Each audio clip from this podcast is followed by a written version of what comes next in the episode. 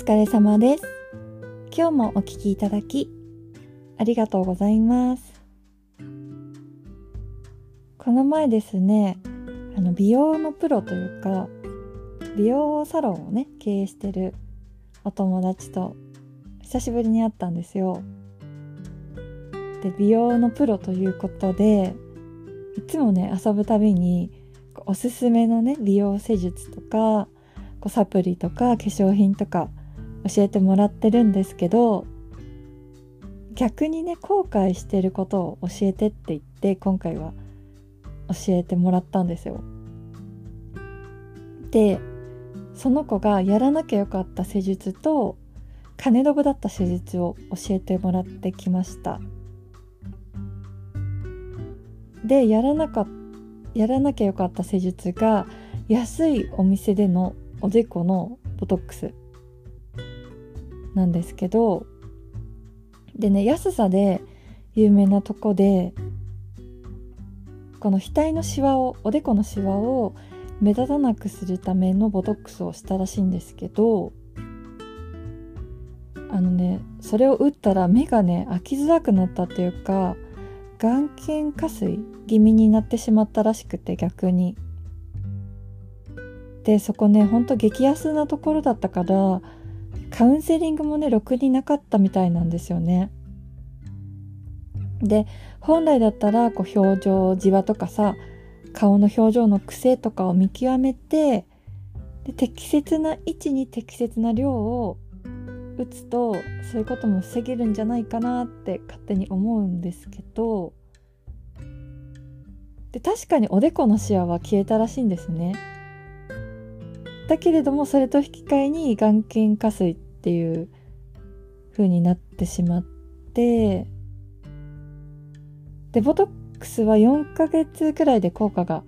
なくなるらしいからそれまでね結構不自由な生活を強いられてしまったというか目がね開きづらくなってしまってでそれからもうね額のボトックスは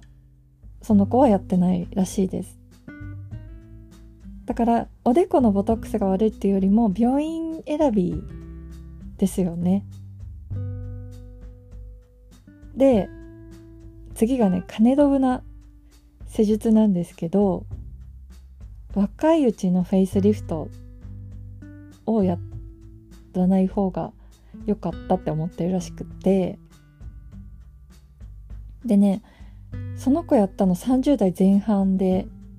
やったらしいんだけど全然ね変わらなかったらしいんですよね。でその時はねフェイフォトフェイシャルでその美容皮膚科に行ってそのカウンセリングの時になんか話に乗せられてしまって契約してしまったらしいんだけどなんかねその先生も不安をね煽ってくるらしいんですよね。でこれね素人の私から見てもその子はそんなにねたるみが目立つような骨格をしていないと思うんですよね。ちゃんとあの何て言うんだろう骨格があるというか 何て言うの？枠組みがしっかりしてるからそんなにねたるみが目立つ骨格じゃないなって思うんですけどでしかもねそれ彼女が30代前半の時だったから本人もちょっと早すぎたって言っててでさ術後まあダウンタイムも結構壮絶でで乗り越えてダウンタイムを乗り越えたら確かにねリフトアップはしてたんですけどもうねすぐに元に戻っちゃったらしいんですね。で彼女が入れたのはあの消える糸みたいな感じの入れたらしいんですけどでねこれ彼女が行った病院ではないんですけれどもなんか悪徳なとこだとねその糸ね5本入れますって言っても3本しか入ってない場合とかもあるらしくて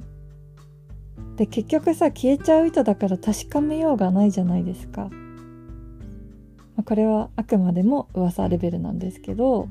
なんかそういうところもあるらしいです。で彼女が言うにはこう予防のためにね若いうちにそのフェイスリフトをやるんじゃなくて、まあ、ある程度たたるみが出てきたところで石灰リフトを塗した方がいいって言ってました。まあダウンタイムの違いとかね費用の違いとかもあるから一概には言えないと思うんですけど彼女のねお母さんが石灰リフトをしてるんですよ。で写真をね見せてもらったんだけどもうね70とかには見えないくらいすごい若くてでもこの石灰リフトって最高でね最高で2回までしかできないらしくてなんかね2回以上できるのもあるらしいんだけど一応2回までしかできないって言われてるらしくてだからねあんまり若い時にやっちゃうと次やる時がタイミングが難しいのである程度たるみが出てきてからやった方がいいんじゃないかって彼女は言ってました。であとね彼女が言うには痩せすぎは良くないって気づいたって言っててでこれはね私も最近ねちょうど思ってたところであのちょっとねふっくらしてた方がアラフォーくらいになると若く見えるなって思い始めたんですよ周りを見てて。でプラスあの脂肪ってね女性ホルモンの代わりにもなるらしいんですよね。で私さずっと痩せてたら若くいられると勝手に思ってたんだけど今のね私の年で若い時と同じ体重だとあのね顔がねゴツゴツ見えるんですよね顔のお肉が、まあ、たるみとかもあってなくなってきてて同じ体重だとねちょっとゴツゴツしてるというか若い時とねお肉がつく場所がもう変わってるんだと思うんですけどなんかゴツゴツしてるとちょっと険しく見えるじゃないですか。で私ね顔にすぐお肉がつくタイプだったんだけど今はね顔につかないでお腹とねお尻周りに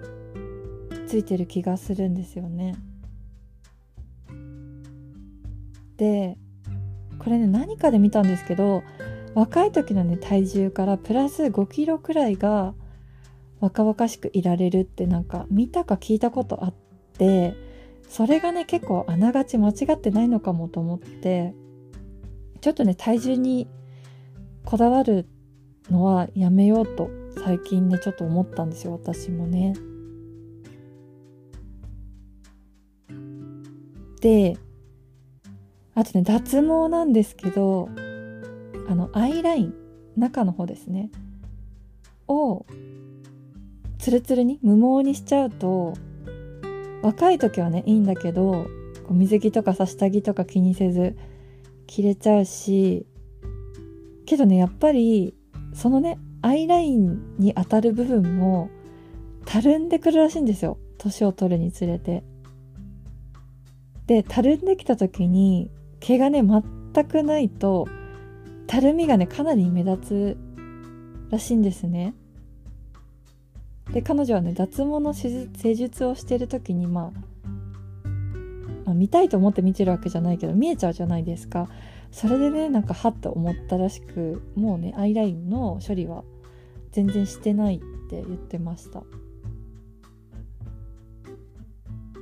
で私やっぱりこの中だとね彼女が言ってたことやっぱり体重痩せすぎはね良くないなって本当に最近思ってたので彼女から同じこと聞いてさやっぱそうなんだってだからねあんまりねこうダイエットダイエットって年を重ねてからやると脂肪って女性ホルモンの代わりにもなるらしいのでやっぱゴツゴツしてきちゃうからあんまりね良くないんだなって思いました。皆様の正直後悔している美容施術とかあの金ドブだった施術をぜひ教えてください。今日もお聴きいただきありがとうございました。ご意見ご感想ご相談のメールをお待ちしております。メールアドレスはエピソードの概要欄に貼ってあります。ぜひお待ちしております。